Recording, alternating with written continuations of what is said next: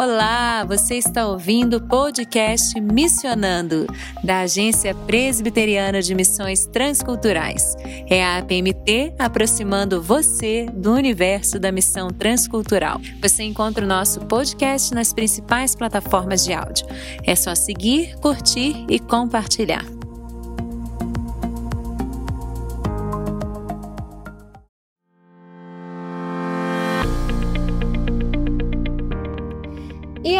Galera, sejam muito bem-vindos a mais um episódio do podcast Missionando. Aqui quem fala é a Fernanda Varela. Muita alegria para mim, muito prazer em poder voltar a falar aqui com vocês no podcast Missionando.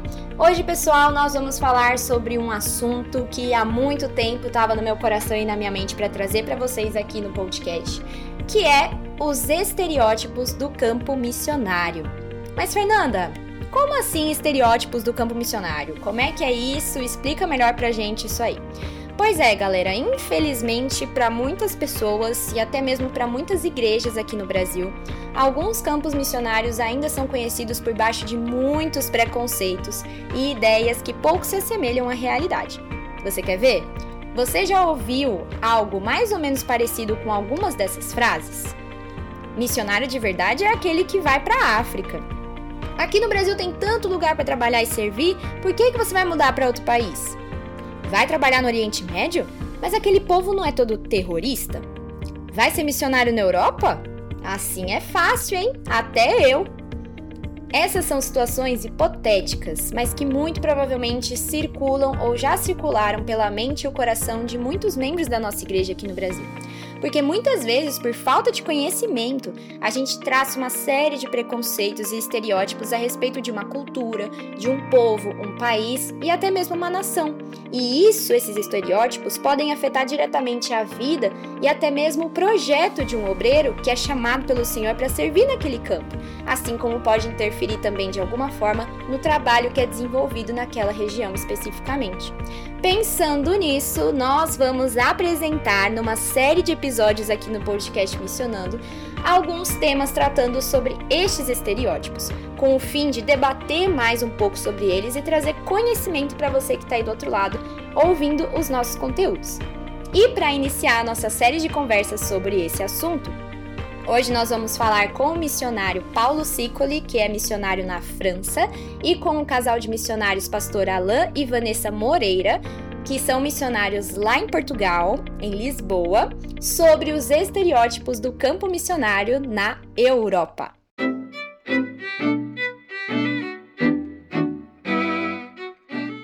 A nossa conversa hoje é sobre isso, sobre os estereótipos do campo em relação à Europa. E para começar o nosso bate-papo, eu vou fazer duas perguntas e vou direcionar agora primeiro para o pastor Paulo, depois para a família Moreira. Vou perguntar para você, pastor Paulo, como que missões chegou na sua vida e por que Europa? Aí, sinta-se à vontade. Primeiramente, muito obrigado pelo convite. Né?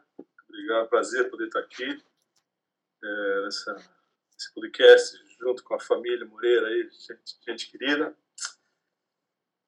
É, eu fui criado praticamente dentro da igreja presbiteriana, na Vila Mariana, em São Paulo. Né? E eu lembro que um dos grandes impactos que eu tive na minha infância, com 7, 8 anos de idade, foi quando uma das missionárias que a nossa igreja Vila Mariana, naquela época, na década de 60, é, sustentava, tinha parceria, era com uma missionária em Mato Grosso que servia numa tribo de índios. Né? E uma vez ela trouxe vários índios é, para uma feira de missões na na própria igreja, naquela época, né, da Vila Mariana. E chegou aquele monte de índio, né, com o orelhão comprido, usava aqueles brincos de madeira, nariz furado, né, boca furada, e cocarras, levaram aqui flecha, deram para um monte de gente, inclusive eu, pequenininho, ganhei. E a coisa, aquela, aquele impacto né, na minha vida foi uma coisa que me marcou marcou a missionária, uma mulher solteira naquela época, está envolvida com missões, envolvida com tribos indígenas né, em Mato Grosso, lá em Dourados, lá no Monte Dourados. E, e aquilo foi uma coisa que ficou no meu coração. E como na minha geração todo mundo ia para os acampamentos é, Palavra da Vida, frequentava os mesmos lugares, né, em São Paulo, É, a segunda coisa que impactou muito foi a história de Jim Elliot, né? que foi missionário ali com os índios né, no Equador. E o acampamento Palavra da Vida tem, tinha uma parede que era o desenho justamente né, da, da selva amazônica com um aviãozinho lá do Jim Elliot, né? E a história da vida dele foi contada e aquilo me impactou. E, e foi uma das foi uma das noites que eu orei fazendo um propósito de, de ser missionário, servir a Deus como missionário. Né? Mas eu era criança, tinha 10, 11 anos de idade, quer dizer, uma coisa assim bem distante, né? bem mas foi que me tocou e eu acredito que tudo que aconteceu depois daquele momento foi Deus me preparando para a vida missionária, né? É, as escolas, faculdades, os esportes, tudo que fez foi Deus me realmente preparando para o campo. Europa, por que Europa? Né? É, eu trabalhei na África também, né? construí escolas lá, tive um exército africano durante uma época, mas foi eh, realmente é, onde Deus me chamou. Eu fui em, no ano 2000, é, 2001, eu fui convidado a pastorear uma igreja na Islândia, né, através de um pastor islandês, pedindo ajuda, né, falava inglês fluente, e perguntou se não queria ajudar lá. Então, durante os dois, três anos, a gente trabalhou essa questão de, de, de ir para a Islândia, para a Europa, para poder trabalhar com missões, pastorear uma igreja. E Deus abriu todas as portas. Em 2004, eu, eu e a família mudamos para a Islândia. Então, ficamos na Islândia durante 12 anos, 13 anos. Inclusive, minha filha, caçula, voltou para a Islândia, mora lá sozinha, trabalha lá, caçula, né? Mas a gente teve um momento no, no, ministério nosso lá que a gente entendeu, depois de 12 anos, que já tinha sido, tínhamos feito já tudo que tinha fazer lá. Né? Montamos uma escola bíblica lá, Instituto Bíblico. É, a igreja que a gente pastoreava era uma igreja de countryside, era uma igreja de, campo, quer dizer, nunca ia crescer, ser grande, mas era um local que recebia gente, jovens de todos os lugares, por ser um lugar turístico, né? Então ficou fácil se montar um, um instituto bíblico lá. E depois disso, realmente, os islandeses assumiram, né?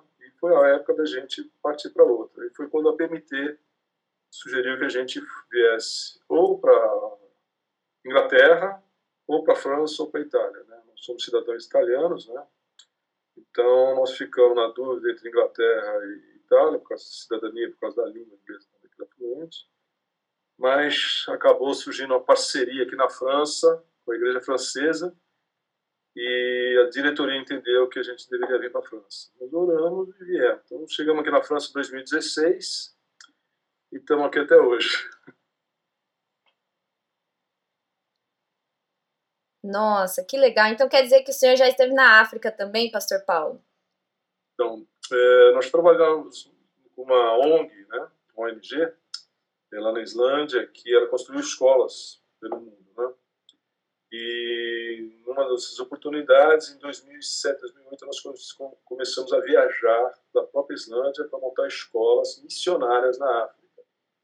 Então, por exemplo, a escola de Senegal, que tinha José Dilson lá, formou-se montando, a escola em Mali formou-se montando, Burkina, em vários outros, né, Uganda, vários outros países da África. A gente ia, montava a escola, contratava os professores missionários e pastores da região, e a escola se tornava uma igreja com o tempo uma, uma estratégia de se entrar. Nossa, que bacana. Depois vamos falar mais disso então, porque você trabalhou na África, que é o campo onde todo mundo fala missionário de verdade tem que ir para a África, mas o seu chamado mesmo foi para a Europa. Vamos, vamos é, conversar mais sobre isso ao longo da, da entrevista. e vocês, família querida Moreira, por que missões? Por que Europa? Boa tarde, boa tarde a todos. Uh, não tinha como ser diferente para nós, família Moreira. Depois a esposa vai compartilhar um pouco. Viemos de uma igreja totalmente missionária, a igreja presbiteriana do Pina, uma igreja de médio porte lá em Recife, que tem um conselho missionário, tem, tem um, um culto ah, direcionado para missões todo mês. Temos sempre missionários na igreja. A igreja é parceira de, de vários missionários. Esses dias eu estava ouvindo uma reunião que teve do sínodo, do nosso sínodo lá em Recife, e falou de três missionários. Os três missionários são da igreja do Pina. Então não, não tinha como ser diferente, né? É, a gente viveu toda essa essa realidade e ah, em 2010 fui para o seminário e o seminário também teve alguns trabalhos ah, com relação a missões, também alguns missionários tiveram no missionário, então havia essa chama assim no coração. Eu sabia que ia servir a Deus e, e eu pensava assim, bom, tem que ser o máximo que eu puder fazer, ah, o, o local onde eu posso servir o máximo. E quando a gente olha para a realidade do Brasil, das igrejas do Brasil, e a gente olha para fora, em especial a Europa, a gente vê que como é diferente, como precisa a Europa viver de novo o que viveu algum tempo atrás, né? Então, a esposa pode partilhar aí como foi esse chamado, foi num, foi num culto de manhã, tá? é, foi culto em escola bíblica. Então, o pastor pregou e falou sobre missões. E a gente chorou o culto todo. Foi culto é, chorando assim, ele falando, a gente chorando. Era Deus estava falando com a gente ali. Então, a esposa para ela participar um pouco. Muito bom, Fernandinha, pastor, família Cicole. É, tá com vocês e partilhar aí um pouquinho, né, dessa trajetória, desse, desse tirar um pouco esse estereótipo do, do, campo missionário europeu, né, que é tão sedento aí, como a Fê compartilhou um pouquinho, o pastor Ciclo começou lá na África, há visivelmente a necessidade onde a gente olha e vê as pessoas raquíticas precisando de uma nutrição. E na Europa há uma aparência, é um, um estereótipo de algo bom, saudável, as pessoas estão é, aparentemente bem, no entanto, espiritualmente pior do que a condição na África. Muito pior, uma sequidão espiritual, uma frieza, uma apatia, um distanciamento que só a graça mesmo do Senhor na vida dessas pessoas. É, então, Alan, desde o primeiro momento do seminário, sempre lá o pastor já ele já começou atuando na igreja e trabalhávamos com famílias, encontro de casais, retiro, algo que a gente ama fazer durante todos os 18 anos que servimos ao Senhor lá na igreja. E é mais só que o coração dele sempre foi realmente desde, né, todos os professores, o Ronaldo Lidório, o Rossaninha é, era da nossa igreja, e sempre que Ronaldo ia, Iraquitã, que trabalha também lá na equipe com Ronaldo, então muitos missionários, e lá e Alan sempre com aquela, né, e eu sabia que o Senhor realmente ia nos levar para algum lugar, só não sabia para onde. E, a, e e esse, esse estereótipo, Fê, às vezes começou em mim, sendo bem sincera, né? Quando eu cheguei na Bolívia, que a gente foi fazer o nosso é, estágio, eu disse, amor, é aqui. As pessoas precisam muito, olha, brotava crianças na EDF do chão, assim, 500, 400, amor, aqui, aqui é o nosso lugar, vamos ficar aqui. E ele olhava para mim e fazia, amor, é para onde Deus? Aí eu, ah. Mas como é, o próprio missionário tem intrinsecamente, às vezes, isso no nosso coração. Ah, não, a gente olha para determinado local, ali precisa mais, né? Ali tá, tá, tá é, é, aparentemente, né? As pessoas vão, como é bom ser, ser missionário. Eu, eu, nós tivemos a oportunidade de ir para um trabalho missionário na África, mas na época minha mãe estava muito doente, não fomos. Mas como é bom estar num local onde a gente é querido, amado, onde as pessoas nos abraçam, nos acolhem, né, Fê? E ser missionário aqui na Europa não é assim. Já entraram totalmente no, no foco do que a gente ia tratar hoje, né? Eu ia perguntar para vocês também sobre quando vocês sentiram, né, o chamado falando assim, não, é Europa, eu tenho certeza que é para lá onde Deus está me chamando e tudo mais. Queria saber como foi a recepção das pessoas, igreja, família e tudo mais, quando vocês revelaram o campo, se vocês sentiram algum desconforto, alguma desconfiança, é, se não foi também, se vocês sentiram alguma coisa das igrejas quando vocês foram apresentar, fazer todo aquele processo, né, de mostrar a realidade do campo, falar do projeto, para poder conseguir parceiros. Se vocês já sentiram essa resistência e desconfiança das pessoas aqui no Brasil em relação ao chamado de vocês para o campo na Europa? Perguntar aqui para o pastor Paulo. É, o, a minha vinda para a Europa foi uma coisa mais ou menos que natural, né? um processo mais ou menos que natural. É, na verdade, é, eu tinha acabado de fazer Hagai, né? Instituto Hagai, no Havaí, e ali eu já havia sido convidado por um pastor, lá, líder do Hagai, para ajudar ele no pastoreio de umas igrejas no, no Canadá. Então, eu quando eu voltei para o Brasil, eu falei com o pastor, eu era pastor de, de jovens, né, de adolescentes, jovens, é, falei para ele que estava sendo chamado para o Canadá, que, que, tinha essa vontade de servir e, e a família estava sabendo também. Só que a minha esposa e as três filhas, quando eu falei Canadá, elas deram risada. Falaram, você está maluco, a gente vai sair do Rio de Janeiro, aqui da praia, a gente morava lá em Niterói, na frente da praia, maior calor, maior verão aqui, e para o Canadá, que é frio, nós vamos morrer de frio lá, não sei, né? Não, vamos para o Canadá, é muito frio, muito frio.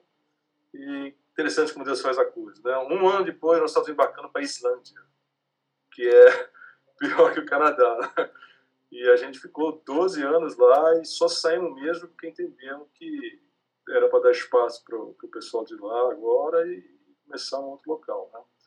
E a nossa vinda para a França não foi um chamado assim, ah, desde pequenininha, Deus colocou no coração para a França, não para Não, foi meio que uma decisão da PMT, não é? é apresentou os três campos. É, a, a igreja da Inglaterra eu achei uma igreja muito tradicional, muito difícil de se trabalhar, né, com a pessoal da liderança. É, eles são muito ortodoxos lá, né? Então, são irmãos, são queridos, né? Mas eu não me senti liberdade para criar. Né? Então, acabou dando França mesmo. Nós viemos para a França, conhecemos o presidente das igrejas aqui, tivemos, sim, aquela empatia, né? Cristopatia. Né? Nós tivemos aquela. Falei, bom, gente, o, o, pior é você ter que aprender uma nova língua depois de velho, né? Que é mais difícil. Mas então, falou, não, é, é, França mesmo, vamos cair aqui, vamos começar aqui. E... Então, para nossa família no Brasil, é, para minha família particularmente, foi muito fácil, porque desde os 16 anos já tinha saído do Brasil, morado fora, tudo isso, as coisas, voltava. Então, para minha família, é, sair do Brasil e morar fora era uma coisa que aceitava. Já para a família da minha esposa, da Valéria, é, a coisa foi um pouco meio vista com desconfiança, né? Mas como assim? Mas vocês estão indo para lá como? Mas vocês vão trabalhar, como é que vocês vão receber? Como vocês vão sustentar? Mas com as três? Mas como é que vai ter?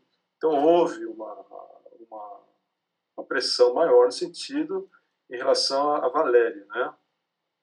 E a nossa igreja nos abençoou. No momento que a gente falou da ideia de ir, a igreja, não, vai sim, estamos aqui na retaguarda e estamos juntos, conhecemos vocês aqui, trabalhamos há tanto tempo, não é? Então, assim, eu acho que a maior, o que teve o maior desafio no estudo foi realmente a Valéria. Né? A mãe dela era viúva, já tem mais três irmãs, né? quebrar esse vínculo, esse elo com a família dela, que eu acho que foi. Para mim, foi uma coisa meio natural, meio, meio tranquila. Que bom saber disso, pastor. e vocês, família, vocês tiveram algum tipo de desconforto, ou as pessoas olharam assim e falaram: ah, indo para Portugal, é para fazer missão mesmo? Rolou alguma coisa do tipo? Ah, com certeza. Ainda acontece. Ainda acontece. Hoje eu estava falando com um amigo de turma do seminário, e aí ele falou assim: Ah, você é outro pastor, outro nível, você está na Europa. Eu estou aqui no sertão. Então é muito engraçado isso. Eu disse: não, olha, Deus que me chamou para vir para cá também chamou você para ir. E o nível é o mesmo, o trabalho é o mesmo. E as lutas são as mesmas ou às vezes até maiores, né? Mas assim, o nosso chamado foi em 2010, quando eu entrei no seminário, a, a gente teve a oportunidade de vir a um passeio de trabalho a Portugal e a gente procurou a igreja presbiteriana aqui. A gente gosta muito de viajar e quando chegou aqui foi uma das primeiras coisas a gente foi olhar na internet e não achamos. Existia a igreja, mas é, como são poucas, então foi difícil. A gente não achou nas redes sociais. Na época, acho que Facebook. E então ficou algo assim, poxa, não tem igreja presbiteriana em Portugal, não acredito pesquisei algumas coisas, não achei. E quando voltei, um professor meu do seminário lançou um desafio para mim. Ele falou assim: Olha, não é à toa que você, você não foi para Portugal para passear de férias. É, Deus tem um propósito nisso. então eu guardei aquilo ali e continuei a caminhada. Terminei o seminário e ah, ficamos com essa inquietação, assim, preocupado. Poxa, será que não tem igreja mesmo? Aí, fazendo mais pesquisa depois, vimos que tem uma igreja aqui, que é a Igreja Cristã Presbiteriana de Portugal, a igreja que nós servimos. E então eu me candidatei na PMT, eu disse, falei com o meu conselho, com o meu pastor, e de pronta a resposta dele foi que seria uma bênção, o primeiro missionário da igreja, filho da igreja, né? Nós nascemos nessa igreja, fomos batizados, fui enviado para o seminário e fui enviado para o campo missionário. Então seria o primeiro, a primeira família missionária assim nessa nesse modelo da igreja. E então ele apoiou desde o começo, deu todo, a, todo apoio, consegui fazer o curso em São Paulo do CFM, a igreja apoiou não diminuiu o sustento, nada. É nossa parceira financeira hoje, nossa maior parceira. Então, foram confirmações de Deus, assim. Né? Quando a gente via, tinha esse feedback das pessoas e das igrejas, ah, negativo, né? Portugal, ah, vocês vão passear lá, lá não precisa. Então, isso, de certa forma, ah, mexia com a gente, assim, né? Na nossa convicção na minha, né, da, na da, esposa às vezes também. Será que é isso mesmo, né? Será que a gente não deve ir para a África, para a Ásia? E graças a Deus que, que a gente veio para cá e estamos aqui nesse trabalho, um trabalho que era uma igreja batista, que funcionou num período de 40 anos, fechou por dois anos, porque não tinha pastor, as pessoas é, saíram da igreja e hoje a igreja voltou a acontecer. O pastor que começou o trabalho, o pastor Batista, até os últimos dias da vida dele, ele ficou vindo na igreja, acompanhando o trabalho, ficou muito feliz de ver a igreja acontecendo de novo. E, e nós louvamos a Deus, né? Por isso, por essa direção. Na, na, caminhada a gente não tem certeza, a gente tem que obedecer a voz do Senhor, o direcionamento do Senhor, e foi isso que, que aconteceu.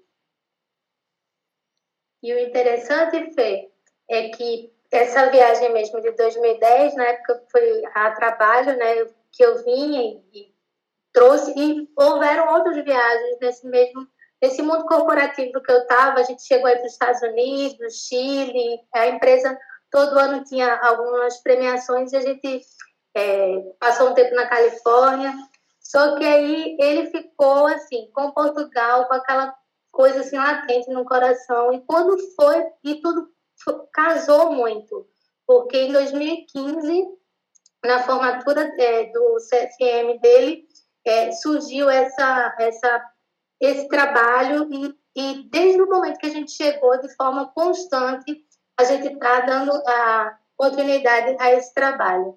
Então, para mim, né, é, eu sou filha de português. Quando eu fui falar para o meu pai que eu vinha para Portugal, ele falou: Você está doida? Porque ele já está há muitos anos morando em São Paulo. Tem, tem famílias, tem tudo aqui, mas não. Ele gosta de Portugal, mas ele sabe a resistência cultural que, os, que que tem com os brasileiros, né? Ele sabe melhor do que ninguém. Então ele falou muito, olha, não vai as pessoas e tal. E realmente há um preço a ser pago, né? É, para mim não foi difícil abandonar trabalho, não foi difícil sair desse mundo corporativo, porque acho que quando a gente tem uma uma ordem do Senhor e eu através da a gente hoje está fazendo, a gente comemora todo mês, 26 anos e dois meses de casamento hoje. então, eu confio muito no que Deus direciona a vida do meu esposo, né? Então, não foi nada difícil, nada.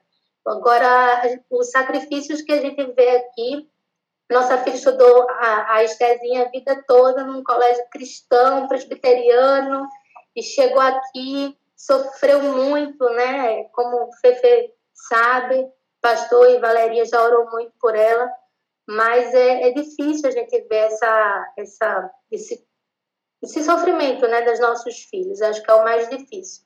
E esse leve engano que não há necessidade, que não há essa esse obstáculo.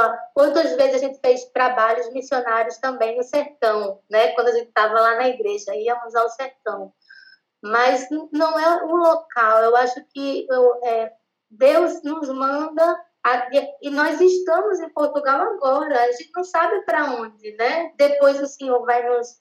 Então, eu acho que é, essa dependência total do Senhor, a despeito do local, a despeito de qualquer coisa, mas é fazer o que Ele quer, né? Que a gente faça. Uhum. Eu pensei que a gente ia ser missionário no sertão, quando estava no seminário. Eu achava que ia ser assim, estava na minha cabeça. A gente vai começar um trabalho numa cidade que não tem nada, no sertão. Participamos de, de dois projetos de plantação de igreja, uh, do seminário, da Junta de Missões Nacionais e da minha igreja, estavam envolvidos três. E eu pensei que ia ser isso, mas. Mas a gente precisa pensar também que existe uma pobreza espiritual né? não só a pobreza física, mas existe uma pobreza espiritual. E as pessoas que estão morrendo e aqui na Europa está tudo no inferno, né? Infelizmente, né? Seu evangelho pode estar tá com a barriga cheia, mas o destino é, infelizmente, é, é longe de Deus na eternidade. Então a nossa responsabilidade, né, não pode estar tá não pode estar linkada, não pode estar atrelada somente ao social, né, ao social, né. Aqui na Europa, a maioria, a maioria dos países ela, ela, tem o social cuidado pelos governo, pelo, governo, né, pelo presidente, pelos governos dos países, né. Mas a questão da pobreza espiritual, do ateísmo, por exemplo, você tem uma ideia, a França é um país que, por muitas missões, é considerado um país não alcançado, porque tem menos de 8% de cristãos. Então é considerado, a França é considerada por muitas agências missionárias como um país não alcançado. Pasmem, né? Então, assim, é um país de João Calvino, né?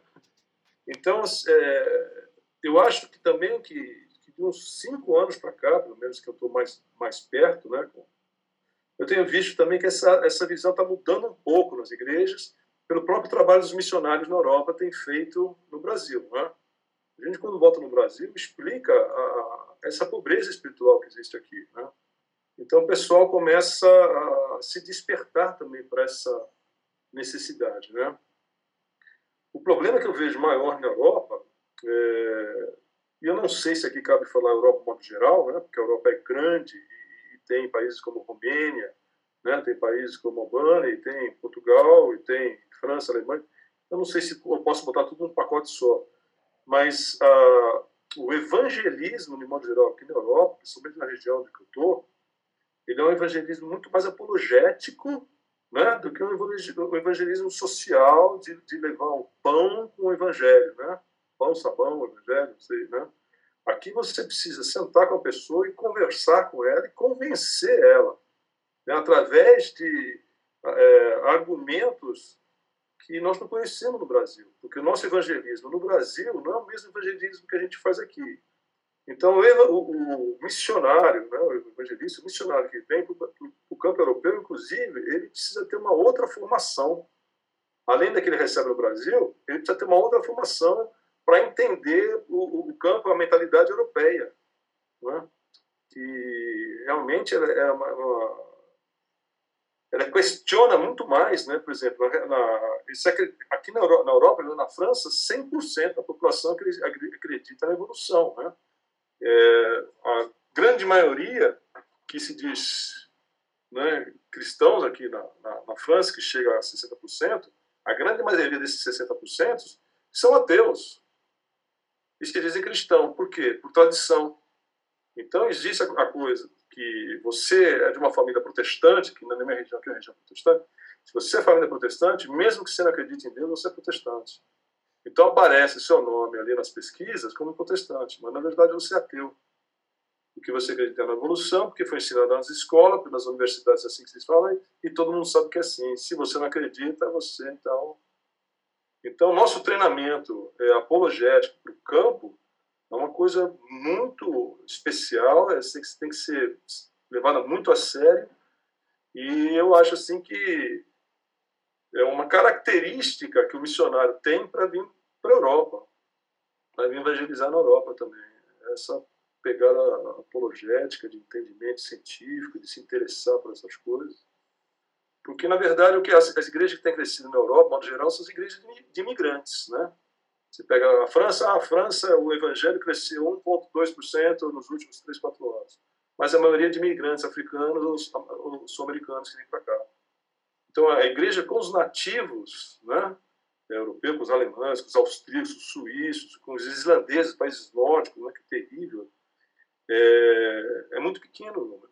O ateísmo é muito forte, né? é, é, intrínseco na, na, cultura deles. A realidade é, é, praticamente a mesma que o pastor Ciclui partilhou cá em Portugal também. O interessante, pensando nesse, nesse preconceito que se há, é a gente olhar para a história é, de Portugal e da Espanha de forma especial, esses dois países, que são chamados as filhas de Roma, eles tiveram um movimento contra a reforma protestante. Né? Então, aqui em Portugal tivemos Inquisição, tivemos pessoas morrendo enforcadas na, na praça pública, tivemos o missionário Robert Calle, que um, um médico inglês que veio para cá para Portugal e foi para a Ilha da Madeira e foi expulso foi para o Brasil e começou a igreja congregacional no Brasil. Temos o João Ferreira de Almeida, que traduziu a Bíblia para o português. Ele era um, um seminarista da Igreja Católica e se converte com um tio que estudava no.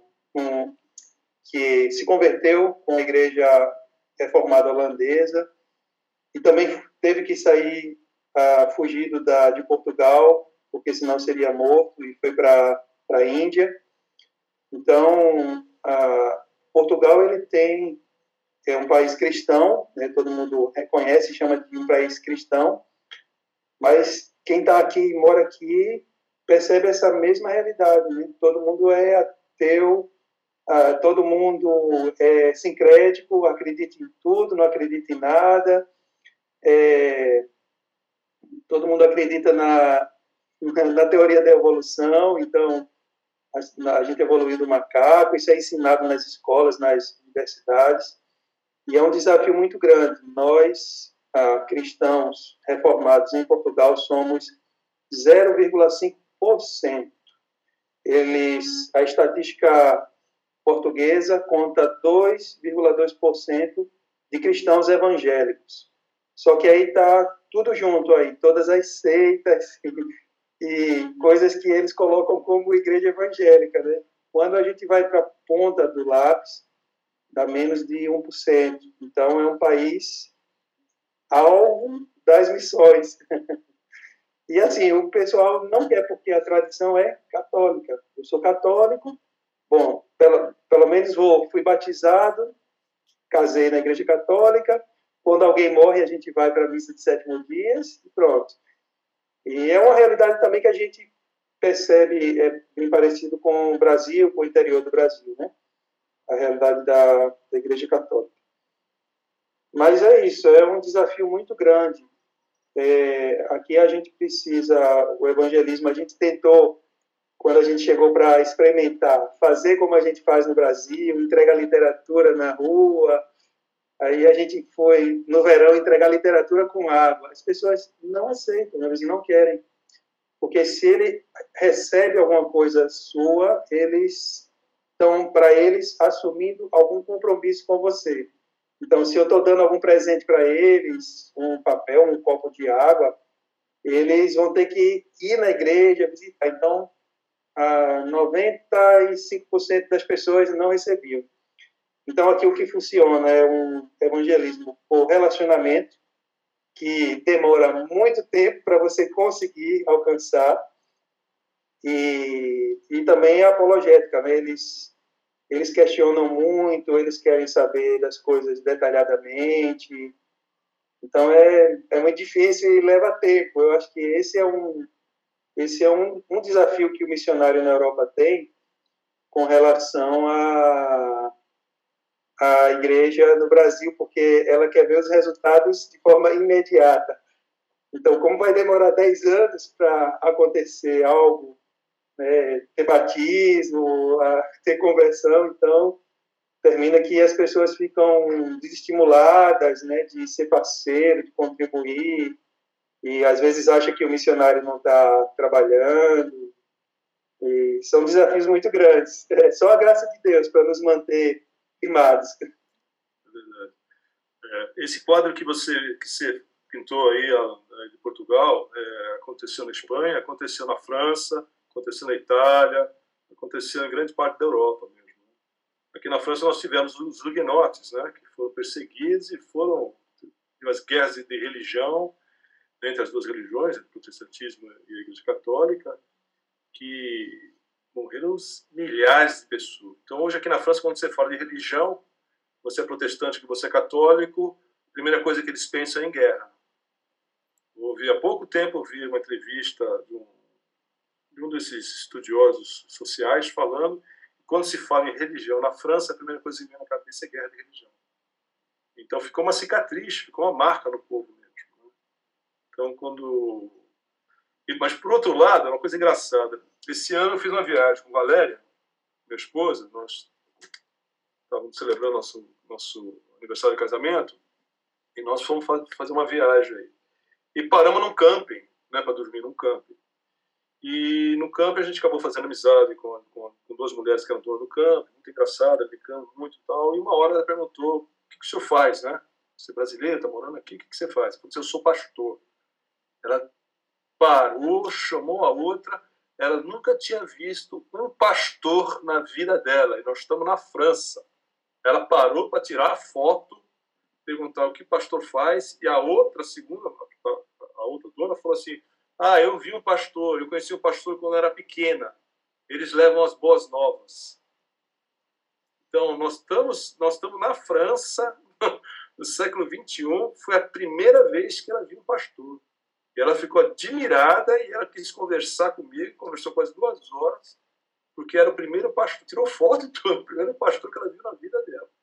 E a gente não está no final do mundo, nós estamos na França.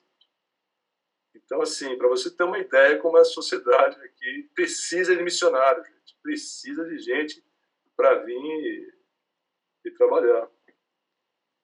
Nossa, gente, ouvir tudo isso também é uma coisa que a Vanessa tinha falado no início da entrevista que ela tinha também esse preconceito dentro do coração aqui. Eu também tinha, assim, não era nem preconceito de pensar que ah, as pessoas que estão, os missionários que vão, não estão trabalhando, não, não era nem isso, mas é de assim, Ai, tem tanto campo que precisa mais, gente, né? Nossa, África é tão grande, Oriente Médio tão grande, não sei o quê. Tem tanto. É, é que nem alguma coisa que a gente falou bastante aqui. A necessidade visualmente ela é muito mais clara, né? Para as pessoas. A gente vê a necessidade do quê? De qualidade de vida, de comida, de coisas que são essenciais e que aqui a gente tem. E aí, quando olha para a Europa, fala assim: mas o povo lá tá, tá bem, e ainda tem essa questão de serem considerados países cristãos, né? Países onde se tem igrejas, onde se tem estrutura, mas as pessoas não fazem ideia de muitas das coisas, como eu também não fazia de muitas das coisas que vocês estavam falando aqui, é, não fazem ideia da urgência espiritual, e é uma coisa que o pastor Paulo falou. Eles estão morrendo e morrendo sem nunca ter ouvido falar, então é a morte eterna, é uma urgência muito grande. É, a gente fez uma entrevista com o casal Wanderson e Fábia, que também vão para Portugal, se Deus quiser, da PMT. E a Fábia, ela esteve, ela esteve aí com vocês, né, pastora Alain? Eu acho que eles, eles estiveram por aí voltando da África, né? E ela comentou uma história muito legal que eu fiquei assim bastante impactada também, que ela foi na igreja, acho que se eu não me engano foi na igreja onde vocês estavam, teve um culto e uma senhora orou e ela falou, essa senhora falou na oração que ela sabe, ela falou para Deus, eu sei que a África precisa de missionários. Eu sei que eles têm muita necessidade, mas o meu povo tá morrendo sem te conhecer. E aí a missionária Fábia ouviu aquela oração e ela sentiu aquele quebrar dentro dela. Ela disse que ela chorou muito nesse dia, porque ela queria muito ficar no Brasil, ser missionária no Brasil, criar os filhos aqui dentro. E ela disse que até orou para Deus falando para não chamar ela quando ela estivesse lá na África, onde ela achou que ia, né? A gente fica impactado, mas o chamado mesmo foi depois dessa oração aí em Portugal e para viver na Europa. Ela falou que ela entrou em confusão assim dentro dela, foi tudo muito junto e misturado. Não era Brasil, não era África, era Europa. E essa oração é muito, nossa, ela é muito verdadeira, né? Porque as, acho que até aí dentro das igrejas de Portugal, ou talvez para os cristãos aí na França também, é, talvez eles enxerguem também isso, né? Os missionários, depois que eles têm esse conhecimento, os missionários indo para muitos lugares onde a pobreza é muito grande, onde a necessidade é, de qualidade de vida é muito grande, mas e pensam que, ah, não, a Europa tá bem, deixa ela lá é, que ela já tá boa demais das pernas, né? Quando na verdade está é, bem longe da realidade isso. É, nós temos assim uma tendência de, de criar expectativas, né? De, que é uma coisa normal do ser humano, normal do ser humano. Né? Ah, vamos para a Islândia, vamos. Então como é que é lá? Vai no Google e começa a ler, ver, olhar, ver foto, né? E para a gente mais ou menos saber como é que vai agir, como é que vai viver, que roupa que vai precisar comprar, vai ir e tal, né? Mas um, um, dos grandes problemas é que a gente não se esvazia de nós mesmos, né? Mesmo depois de 20 anos de campo, 16, 17 anos de campo, a gente não se esvazia da gente mesmo. Então a gente traz uma carga da nossa cultura brasileira. Então a gente tem a tendência de querer resolver os problemas que a gente tem no campo em cima da nossa carga de experiência brasileira, né? Então é, eu, eu vejo assim, é, tanto na Islândia como, como, aqui na França, é, quando surge algum problema de, de documento, ou algum problema de, de escola, com, com, com lar, qualquer coisa, a nossa tendência é de agir da mesma forma que a gente agia no Brasil, tentar resolver da mesma maneira. Né? E quando a gente vai falar em evangelizar, ou pastorear, né, ou ajudar as igrejas, né, a gente quer fazer as mesmas coisas porque é, é, nós se sentimos confortáveis, se sentimos seguros porque temos experiências passadas, né? E muitas vezes a gente não dá esse tempo, né? A gente não dá essa, a gente não se esvazia, né? A gente não dá é, esse tempo para que Deus ministre na nossa vida mesmo, né? Para que a gente entenda a cultura, que a gente aprenda a cultura. E eu acho muito importante o missionário que vem é, viver longo prazo em qualquer outro país, qualquer lugar, não só na Europa, mas em qualquer lugar do mundo, que ele se torne um nativo, né? Uma coisa assim que demora tempo, mas vocês que estão em Portugal, vocês têm que se tornar portugueses, né? A gente que está na França, a gente tem que se tornar francês, a gente tem que pensar com a cabeça deles, entender a vida deles, a cultura deles, né? É, francês aqui, por exemplo, você não vai na casa do cara, bate na casa do cara e entra, acha que vai ser recebido para tomar um café junto às coisas, o cara não vai abrir a porta, não vai te receber. Né? E se você não tiver atento, você vai ficar magoado, o cara, pô, o cara, né, nem. Então, assim, é, existe cada lugar, cada cultura tem suas, né, suas normas, suas regras. E a gente muitas vezes não dá esse tempo, a gente cria expectativas, né, e acha que vai vir com a nossa caixinha de ferramenta do Brasil e vai aplicar aqui e vai funcionar. Né? Mas eu acho que eu tive um baque tão grande culturalmente quando cheguei, chegamos na Islândia, né? É, que eu fiquei meio calejado nisso. Né? A gente chegou completamente aberto aqui na França, esperando ver o que, ia acontecer, o que, ia vir, o que, que eles iam querer da gente, né? em termos de pastor, em termos de ajudar as outras igrejas. A gente ministra aqui para sete igrejas. Né? A gente trabalha com sete igrejas juntos. E por incrível que pareça, é... a área que é mais carente da, da, das igrejas aqui não é nem a pregação. Porque a pregação aqui, eles têm livros de pregação. Eles leem pregação que foi pregada em 1700 alguma coisa, e vão lá ler e o cara está feliz com, com, com, o que foi, né, com o culto, de modo geral. Eles, estão, eles, eles têm a carência da infraestrutura de uma igreja. Né? Então, quando o Alan falou aí que, no, que quando fui visitar Portugal, nem, nem uma igreja no site, na internet, não tinha nada, né? Procurou, não achou? É, o que essa igreja pede para a gente fazer, e eu sou velho, né? Tenho mais de 60 anos. Então, essa coisa da tecnologia moderna, de, de homepage, né? de, de Instagram, de culto ao vivo, de Zoom, essas coisas, para mim é tudo novidade. Então, é onde que eu tive que me adaptar para poder ajudar e servir o reino aonde eu estou instalado. Então, quando me convidam para pregar, eu amo, porque é o que eu gosto de fazer. Mas as igrejas me chamam justamente é para montar departamento de audiovisual, é para botar culto online, que não sabe fazer live no Facebook, é porque não sabe fazer Zoom, porque não sabe. Então, é, é, nós não temos uma homepage, você pode administrar. Pra... Então, assim, esses quatro anos de França tem sido trabalho técnico para mim. Trabalho técnico. E tem sido uma coisa tão incrível que eu tenho conhecido tanta gente né, tantas igrejas, e tem igreja do outro lado da França que eu nem conheço, lá divisa com a Espanha, eu estou mais perto de Marselha, né? A Espanha que nem me, liga um e meio pedindo ajuda. Então a gente precisa ter, a gente precisa sair um pouco desse bairrismo brasileiro, é que nem que nem que nem a, a Vanessa falou, né? É, nós somos empregados, nós somos servos do reino. A gente precisa pensar como funcionário como reino, como existia aqui, como existia em Portugal, né, o palácio do rei e todo um reino a ser tomado, um reino a ser servido, um reino a ser trabalhado. Então nós somos servos, né, quando é o próprio Novo Testamento usa essa palavra, né, de servo, para o reino. Então, e isso dentro de nós é difícil, porque a gente vem com uma bagagem brasileira onde o título é importante. Então, você faz seminário aonde? Fez mestrado lá, não tem mestrado, mas entendeu? Tem umas coisas assim, você é pastor, é reverendo, é não sei. Então, a gente traz conosco alguma expectativa e a gente cria expectativas também no campo. E isso muitas vezes atrapalha a, a, a, o propósito de Deus trazer a gente para o campo. Né? Outro trabalho que a gente tá, tem desenvolvido aqui é com os filhos dos pastores da, os filhos dos pastores da PMT aqui, da, da né? Nós temos aí um grupo, são 14 filhos de pastores, e nós estamos trabalhando, quer dizer, a gente trabalha com, com o pessoal na França, tudo, mas a gente está trabalhando com os filhos de pastores brasileiros também, né? Eu não sei se o pessoal sabe, aí no Brasil, né? Mas quando a gente vem para o campo, quem recebe o chamado é o marido e a mulher. Muitas vezes só o marido, ou muitas vezes só a mulher, né? Então Deus traz a convicção. E os filhos vêm no vácuo, que muitas vezes não tem opção.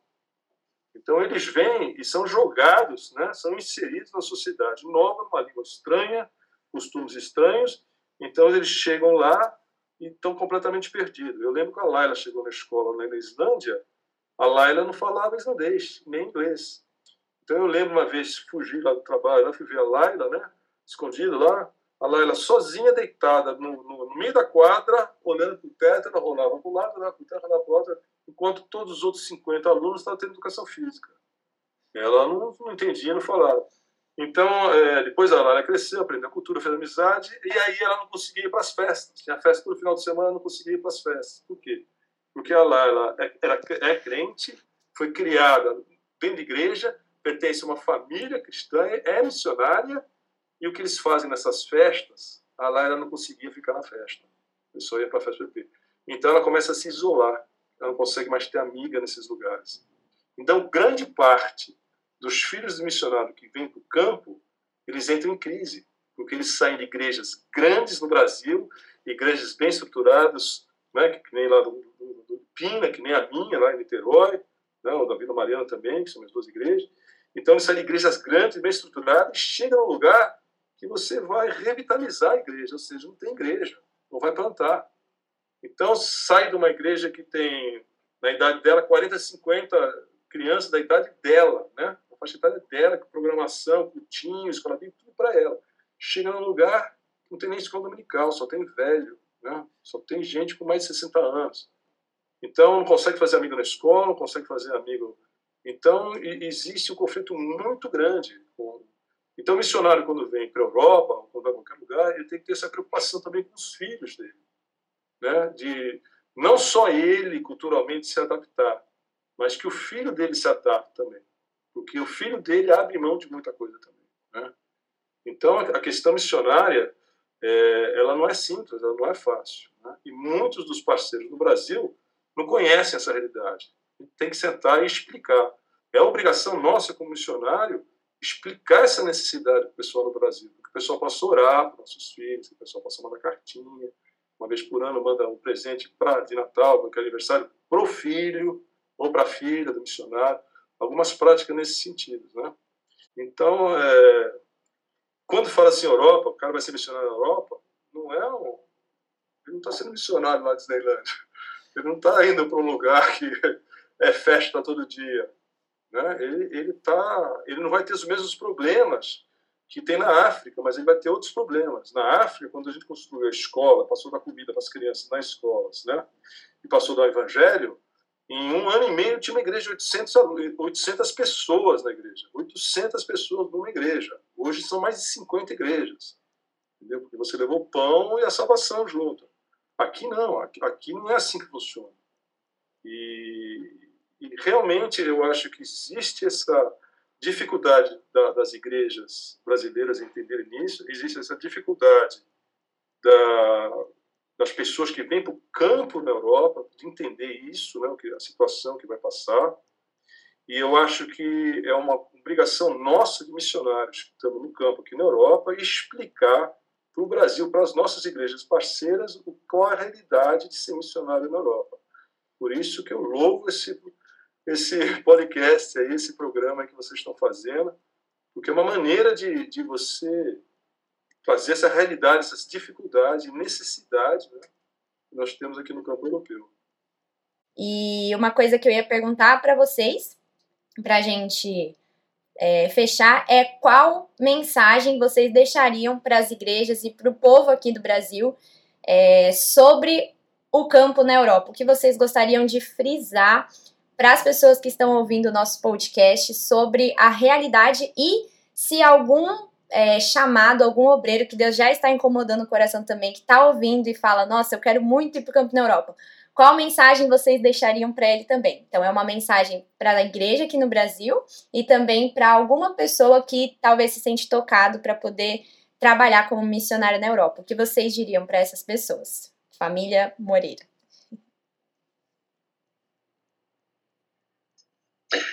A primeira coisa é a gente pede que as igrejas, de forma especial, ah, tenham essa sensibilidade de enxergar e ver a Europa como campo missionário e tendo essa sensibilidade incluir nas orações, principalmente por conversão, para que Deus alcance a, a nova geração, jovens, as crianças, para que a gente tenha continuidade no trabalho e que Deus use nossas vidas, os pastores e missionários que já estão aqui na Europa, para impactar jovens, crianças, ah, os idosos também, pessoas mais experientes, mas de forma especial essa geração nova.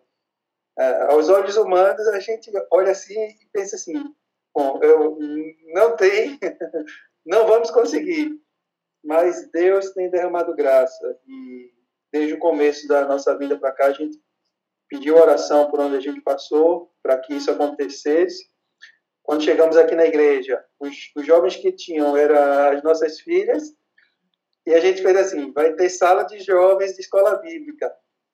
E alguns outros missionários que estavam aqui disseram, não faça que não, não vai surtir efeito. Eu disse, ó, se só tiver minhas filhas, a sala só vai ser só minhas filhas. E pela graça de Deus, hoje estamos com 15 jovens e temos um jovem, um jovem português que no começo desse ano ele começou a frequentar a igreja escondido dos pais.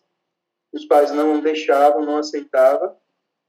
E a gente foi ao Brasil e ele ficou falando com a gente quando seria o momento de falar, e a gente falou para ele que ele ficasse em oração. Então ele falou para a família ele está fazendo a sala de batismo agora, vai, vai terminar agora final de dezembro, e se Deus permitir, ele vai batizar.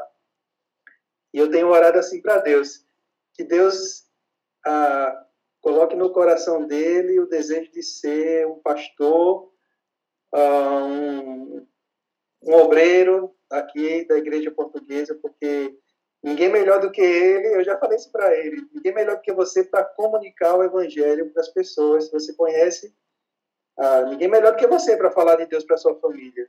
Não adianta você me chamar lá, eu, eu posso ir, vou falar, mas você conhece muito mais do que eu. Então, esse é o primeiro pedido, para que Deus levante e traga essas pessoas né, para a igreja na, na Europa e para que a gente tenha um reavivamento. Pastores, missionários, missionárias nativos. E qual foi a outra foram duas coisas, para a igreja e a outra. Se alguém aqui no Brasil se sente chamado para servir como missionário na Europa, o que, que você diria para essa pessoa? se prepare, estude, como o pastor Sigli falou, muito a, a questão de teologia, para que você, de alguma forma, consiga argumentar, né? Tudo que você puder fazer de cursos e preparo é muito importante. E venha, não fique só na, na expectativa de chamada, não. Venha porque a necessidade é muito grande. O pastor Ciclo falou que ele está cuidando de sete, sete igrejas. Perceba, os jovens têm muita facilidade nessa área de, de tecnologia e de informática. Eu também sou igual ao pastor Ciclo. Quando ele falou assim, vamos fazer um podcast, eu disse, que é isso? Ele é ótimo, ele fala isso no podcast. É, não sabia o que era. Por favor, pastores, ouçam o podcast. Ah, eu já tinha ouvido, mas não sabia que o nome era podcast. E a sinceridade ah, da pessoa. Então, há muito trabalho a ser feito, muita coisa a ser feita. Aqui em Portugal somos somos nove igrejas, somos dez, dez igrejas para um país do tamanho de Pernambuco. Pernambuco nós temos ah, mais de mil igrejas em todo o estado de Pernambuco. Preterianas, estou falando de preterianas, fora as outras. Então, é uma necessidade muito, muito, muito grande de pastores, de missionários, de pessoas que, que queiram vir trabalhar e servir o português. Uhum. Não pode querer vir para cá e querer servir o, o povo nativo, né? Querer vir para cá para uh, com essas com essa mentalidade, né? Eu acho que isso, não sei se, se teve algum missionário que já veio e já fez assim, né? De vir passear. Então, quando a gente fala que, que a gente está pastoreando em Portugal, o pessoal pensa no pastel de Belém. O pastor está comendo pastel de Belém. O pastor está tá passeando ali no centro de Lisboa, né? Eu acho que pensam no pastor Cicli na Torre Eiffel lá. É, tomando, tomando vinho. Tomando vinho. Tomando vinho, comendo raclante, né? Fundi, é. A gente está aqui servindo ao Senhor e quem vier deve ter essa mentalidade de servir esse povo que precisa ouvir o Evangelho do Senhor Jesus. Bom, Fefe, acho que meu esposo já falou tudo, né? Uma coisa que eu queria deixar é, para para as igrejas e para as pessoas, os missionários que estão aí no tempo de preparação, né? É uma palavra mesmo de gratidão, né? Eu sei que há, claro, esse estereótipo, mas eu sei também que há servos que nos veem, conhecem, né, nosso trabalho e já estiveram aqui conosco, conhecem o nosso dia a dia, a forma, então isso é isso traz muita alegria, né, ao nosso coração. E outra coisa também, ó, ou, é, minha esposa é maravilhosa, já falou em mas as plataformas digitais, eu, eu, tava, eu ouço sempre, todos os dias, vários podcasts maravilhosos, e eu estava compartilhando com ele ontem, né, do, de quanto as plataformas podem, são e devem ser usadas, principalmente nesse momento, para a glória de Deus, então, o pastor Ciclo vai precisar de ajuda, grita, toma aqui. e a gente precisa mesmo expandir, é, divulgar, é, é, propagar. Se essa é a forma da igreja, de muitos ouvirem, amém, louvado seja o Senhor. Então vamos aí, né, Fê? Divulgar e propagar para que as pessoas tenham mais acesso, porque pensam que é só para ouvir música, só para. Não, tem pregações, tem estudos, tem é, coisas maravilhosas que a gente pode realmente se aprofundar. A gente não, pode, não tem que se. Os brasileiros, em geral, não precisam é, viver um cristianismo é, sem raiz. A gente precisa criar profundidade em Cristo, né? Nos aprofundar, estudar, saber realmente. Então, são coisas que estão de fácil acesso, diferente para quando a gente era novo, e essa geração agora tem aí, né? E que possam realmente utilizar para a glória de Deus. Puxa, falou tudo. é, uma coisa interessante pensar é que nas, nas igrejas da minha região aqui, que são só cinco aqui na minha região, é, o casal mais novo da igreja, pessoal da escola dominical da igreja, sou eu e minha esposa. O casal mais novo da igreja. Não tem um jovem, não tem uma criança.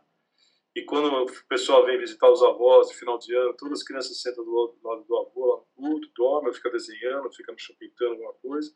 Não tem uma escola dominical, por quê? Porque não tem necessidade, não se cria necessidade. Né? Então, é, o fenômeno que a, gente, que a gente vê aqui na maioria das igrejas da minha região aqui é que existe uma, um abismo entre a geração dos avós e a nova geração. A geração dos pais sumiu, não foi a igreja. Perdeu-se essa geração. Sob consequência, a outra geração também não vai para a igreja. Então, a igreja na minha região aqui, como na grande maioria da França, as igrejas reformadas, é a igreja que parou na geração dos avós. Não tem continuidade, né? Então, assim, é, quando a gente pensar em Europa, a gente precisa pensar em campo não alcançado, né? Talvez alguns países tenham um pouquinho mais por causa da influência católica, né, de cristãos, né, mas em termos de igreja séria, igreja comprometida com a palavra, igreja reformada, é, realmente está complicado, estamos muito carentes. Né? É, e precisamos somar o problema também que alguns países aqui da Europa receberam recentemente, foi as ondas, ah, essas duas, três grandes ondas que nós tivemos a partir de 2015 de imigração, né, de refugiados, né, que a maioria é muçulmana.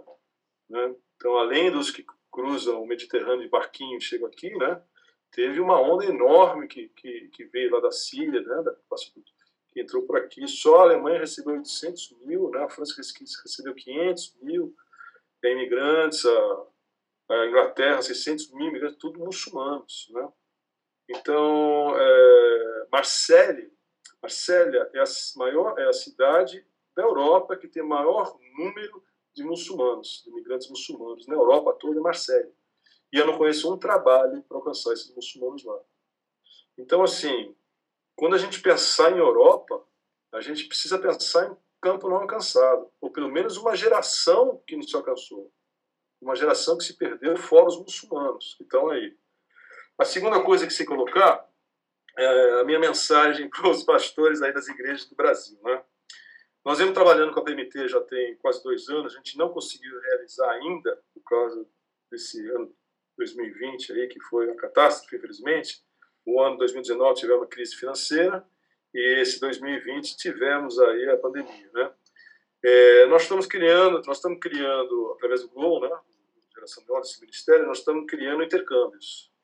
Então serão, serão acampamentos para jovens brasileiros virem servir por 15 dias aqui igrejas na França, né?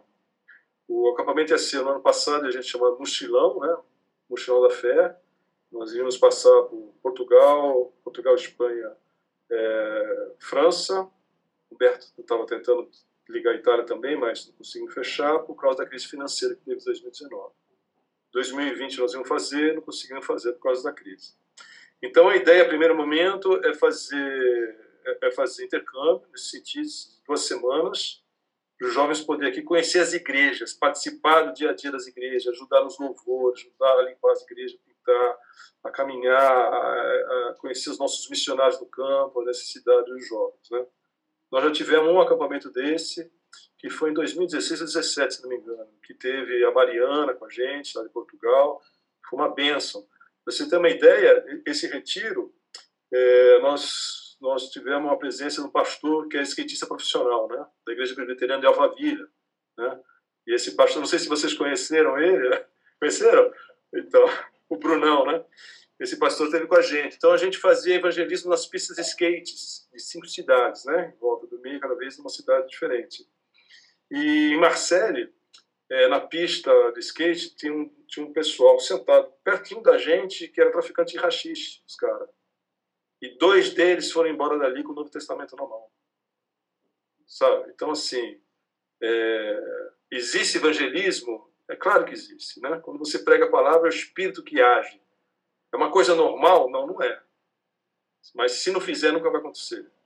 Então, o que a gente está querendo criar, na verdade, é esse intercâmbio. Né? Das igrejas, dos pastores aí do Brasil, da, da IPB, de outras denominações, não sei como vai ser, mas é, que se vocês têm candidatos, vocês têm jovens né, na, na idade universitária ou pré-universitária, querendo, pensando em Europa, né, manda nesses retiros, aí faz uma vaquinha aí, a, a igreja de Bento Ribeiro fez, mandou dois jovens de lá para esse retiro, né, e a igreja foi impactada, a visão deles com a Europa mudou completamente. Hoje o pastor daquela igreja está pensando em vir ser missionário em Portugal também aí, entendeu? Por causa desse retiro que ele estava presente. Então a primeira coisa é informação, né? Nós precisamos é, é, que eles venham e conheçam a necessidade. Né? A segunda ideia é criar é, missões de, de, de, seis meses a um ano.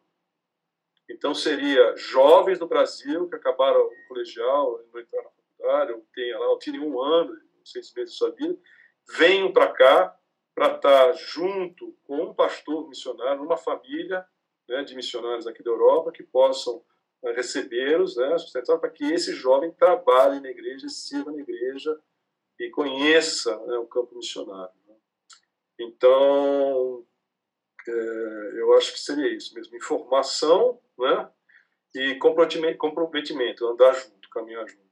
Seriam as duas coisas que, que eu deixaria claro. E todos nós, brasileiros aqui, missionários, pastores, né, tanto em Portugal como na Espanha, como aqui na França, qualquer um de nós está com as portas abertas. Né? Com a gente, quanto mais a igreja brasileira quiser né, estar junto, caminhar junto, estar perto, mandar cara, para a gente é festa receber. A gente ama receber, né? Então, que as igrejas, que os pastores estejam antenados, ligados, sabendo que tem portas abertas, tem necessidade, é um campo super carente, e tem gente querendo facilitar isso, querendo receber e, e, e trabalhar junto esses jovens.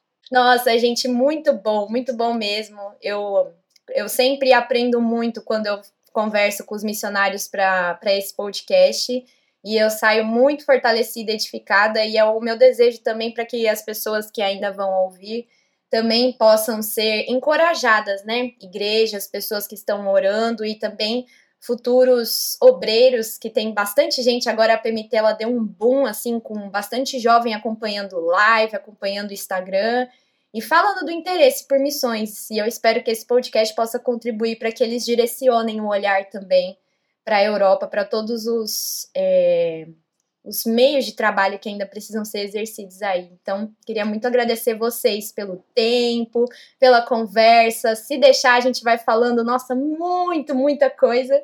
Mas muito obrigada de verdade, viu? Vocês são bênção e eu espero que Deus derrame muita graça, muita, muitas oportunidades para vocês aí nas igrejas e também com as pessoas que vocês têm trabalhado, viu? Muito obrigada pela oportunidade.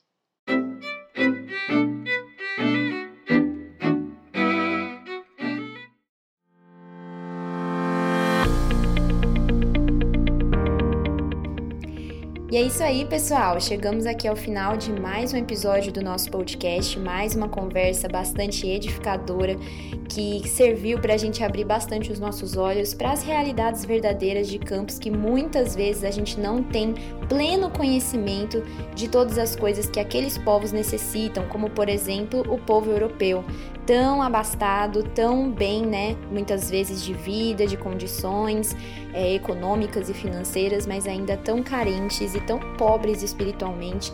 E nós precisamos realmente conversar com os nossos missionários e abrir essas oportunidades para que eles expliquem a todos nós as verdadeiras necessidades destes campos que muitas vezes a gente conhece por baixo de muito preconceito, não é verdade? Então eu espero que essa conversa tenha também te edificado, tenha te desafiado a contribuir mais e orar bastante para que Deus opere milagres de salvação na vida do povo europeu e também sustentando a fé e os projetos dos missionários que já estão no continente trabalhando para o Senhor. E se você quiser se envolver ainda mais, eu deixo um convite aqui para você correr lá para o site da nossa PMT ou para as nossas redes sociais e participar da nossa campanha de Natal, Luz dos Homens. Nós sabemos que Cristo é a luz que dissipa todas as trevas do nosso coração, nos perdoa e nos dá vida nova, vida em abundância. E se você quiser que mais pessoas também tenham essa luz vibrando no coração e também iluminando todas as áreas da vida de uma pessoa em várias partes do Brasil e do mundo por meio dos projetos missionários, corre lá e participa da nossa campanha ofertando no que tiver no seu coração para que os nossos projetos, os projetos dos missionários da APMT, possam continuar surtindo efeito, possam continuar sendo realizados em várias partes deste mundo. Então corre lá para as nossas redes, participa da campanha de Natal, dê um presente Oferte para que pessoas recebam um presente maior dessa vida, que é ter Cristo Jesus no coração e a vida eterna com o nosso Senhor. Participa com a gente, corre lá. Muito obrigada pela sua participação aqui conosco mais uma vez. Que Deus abençoe muito a sua vida. Um feliz Natal, feliz Ano Novo e até a próxima.